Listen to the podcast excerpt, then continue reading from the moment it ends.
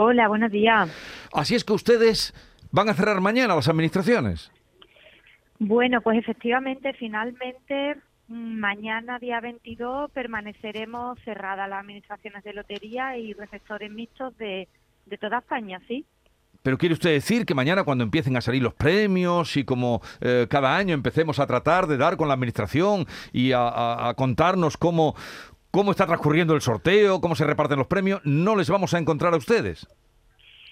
Bueno, eh, estaremos en- inicialmente viendo el sorteo, como por ejemplo en mi caso tengo la tradición de verlo en la administración con mi padre, con nuestros albaranes de números Hmm. que hemos estado vendiendo durante estos largos seis meses y, y bueno, con la, toda la ilusión puesta, pero estaremos con las persianas bajadas.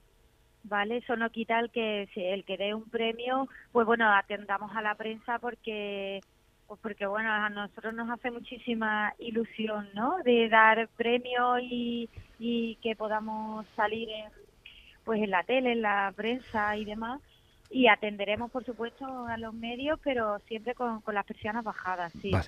¿Y qué les ha llevado a esta situación en un día mm, de celebración, de felicidad en todas las administraciones de lotería, a manifestar ese descontento? Eh, ¿Por qué? Pues mira, porque llevamos, mm, vamos a hacer ahora 18 años con las comisiones congeladas. Entonces, eh, hemos intentado negociar en distintas ocasiones.